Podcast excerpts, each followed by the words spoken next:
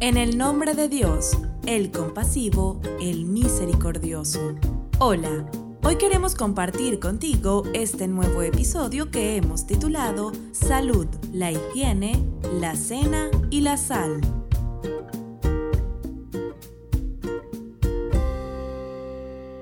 La salud y la medicina constituyen temas de mucha importancia en el Islam. Abundan las narraciones del profeta y libros acerca de la medicina de los imames y la gente de su casa entre los que destaca el imán Sadek. Es tan copiosa la documentación que existen gruesos volúmenes acerca de esas importantes materias. De ahí hemos extraído algunos relatos, los cuales trataremos de mencionar de manera ordenada para mayor provecho en su estudio y reflexión. Uno de los compañeros del imán Sadek, La Paz sea con él, narra que una vez fue a consultarle por los dolores que sentía y por la mala digestión, acidez y problemas estomacales en general. Al ver las dolencias de esta persona, el imán le aconsejó lo siguiente, almuerza y cena, pero no comas nada entre esos dos periodos, entre esos dos momentos, puesto que ello ocasiona perjuicio, la corrupción del cuerpo. ¿Acaso no leíste o no escuchaste los versículos del Corán que dicen que tiene su sustento en ella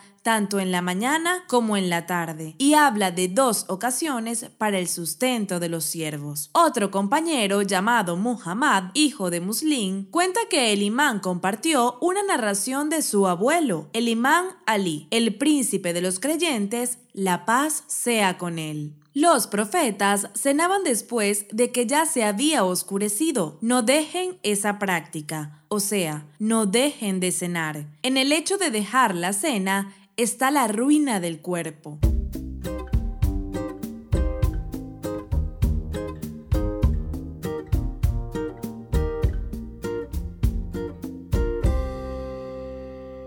Por su parte, el imán Jafar Sadek refiriéndose a los malos hábitos que menoscaban la salud del ser humano, mencionó que durante la vejez es perjudicial dejar de cenar. Aseguró que cuando una persona tiene una edad avanzada no debe ir a dormir en la noche sin haber llenado su estómago o por lo menos haber comido algo. Sobre este tópico, el imán Rida la paz sea con él, el octavo de los imames, afirmó que una persona cuando alcanza la ancianidad no debe dejar de comer en la noche, debido a que el alimento mejora su estado de sueño. Un compañero de este, llamado Suleiman, hijo de Jafar el Jafarí, dijo que el imán Rida no dejaba de comer algo durante la noche, no dejaba de cenar, aunque fuese una hogaza de pan y solía decirle que esa es una fortaleza para el cuerpo y es mejor para el coito. Podemos añadir otras muchas cosas que hacen bien al cuerpo, como por ejemplo montar a caballo, caminar, realizar las comidas en su momento y tener relaciones íntimas, aunque hay otras narraciones que recomiendan no exagerar al respecto. Acerca de los hábitos que se deben tener después de la cena y que pueden ser determinantes para prolongar los años de vida. El imán Sadek dice lo siguiente, quien quiera permanecer vivo, pero no hay permanencia eterna en este mundo. Quien quiera seguir vivo, pero la eternidad está en el más allá, que coma temprano y que inmediatamente después de comer, que no vaya a dormir con el estómago lleno y que no se ponga tantos abrigos encima y que no exagere en tener relaciones íntimas.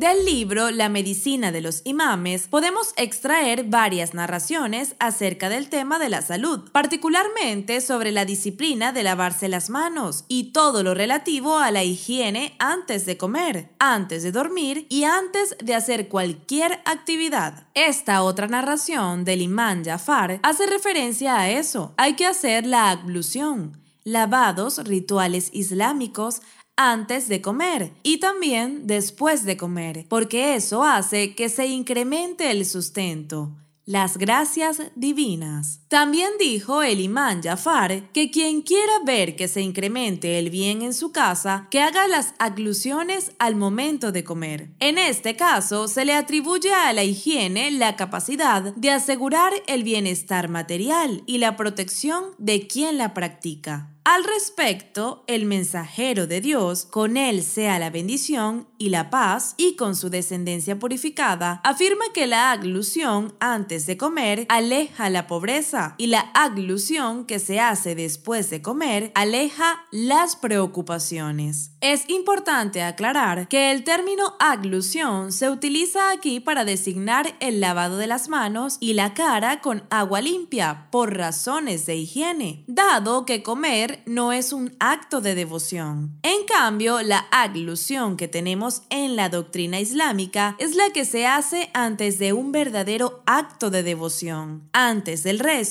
para tocar el sagrado Corán, cuando estamos en la peregrinación. En otras narraciones se amplían los beneficios que aporta la buena costumbre de lavarse las manos y la cara. El imán Ali la paz sea con él, dice que ello hace que se incremente la vida de una persona y también atrae la visión. Y quizás utiliza la palabra aglusión porque no solo es lavarse las manos, sino también la cara y los ojos. En otras narraciones incluso aconsejan lavar y frotar bien las cejas, entre otras cosas.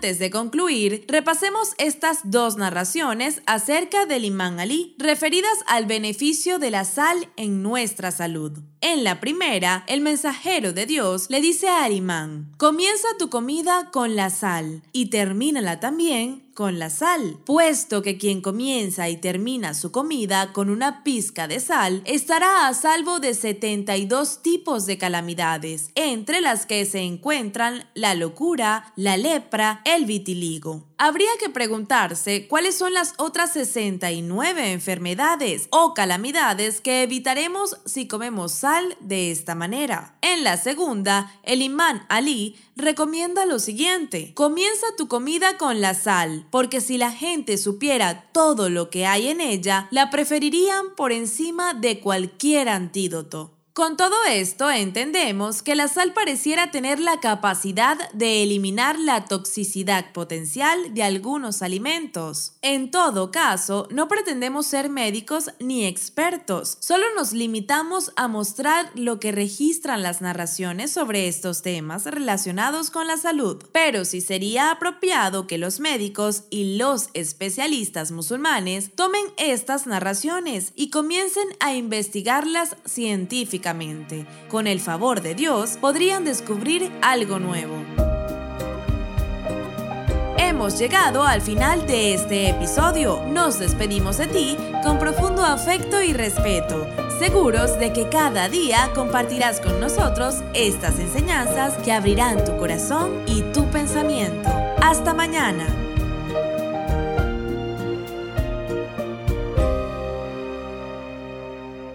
fatimatv.es. Si todavía no son miembros de Fátima TV, les explicaré cómo hacerlo. La mejor forma es a través de WhatsApp. Agrega a los contactos de tu celular el número de Fátima TV y envíanos tu nombre por esa misma vía. Nuestro número es más 54 938 15 39 07 37.